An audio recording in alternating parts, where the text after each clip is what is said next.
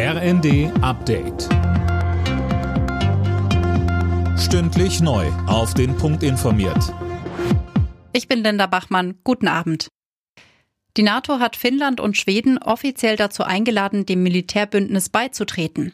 Außerdem haben sich Mitgliedsländer beim NATO-Gipfel darauf geeinigt, die schnelle Eingreiftruppe der Allianz auf mehr als 300.000 Kräfte aufzustocken. Und die Ostflanke der NATO soll gestärkt werden. Dazu Außenministerin Baerbock. Das bedeutet zum Ersten, dass wir unsere baltischen Freunde, unsere osteuropäischen Freunde unterstützen, auch ihre Sicherheit und den Frieden für ihre zukünftigen Generationen zu garantieren.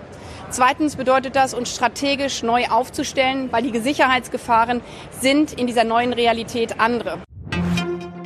Die Inflation in Deutschland hat im Juni überraschend nachgelassen.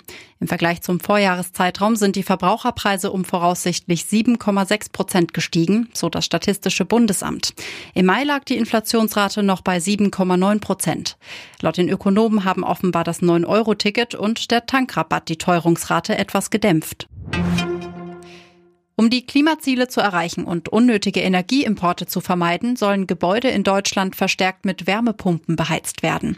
Und dieses Ziel stellt die Bundesregierung vor jede Menge Herausforderungen, sagt Wirtschaftsminister Habeck nach einem Gespräch mit Branchenvertretern natürlich über allem wie immer die Frage von Fachkräften, von Handwerk bis zur Produktion, von der Möglichkeit auch daraus ein industrielles Standbein in Deutschland nochmal zu stärken, die Innovationsförderung zu stärken, also Forschung und Entwicklung für die bestimmten Techniken bis zur digitalisierten Führung der Wärmepumpen, sodass dann die flexiblen erneuerbaren Energien auch im Wärmebereich dann ankommen. Gutes Wetter sorgt in diesem Jahr für eine überdurchschnittliche Kirschernte in Deutschland. Die Obstbaubetriebe erwarten eine Erntemenge von 54.700 Tonnen, gut ein Fünftel mehr als im Zehnjahresdurchschnitt. Vor allem bei Süßkirschen gibt es ein großes Plus. Alle Nachrichten auf rnd.de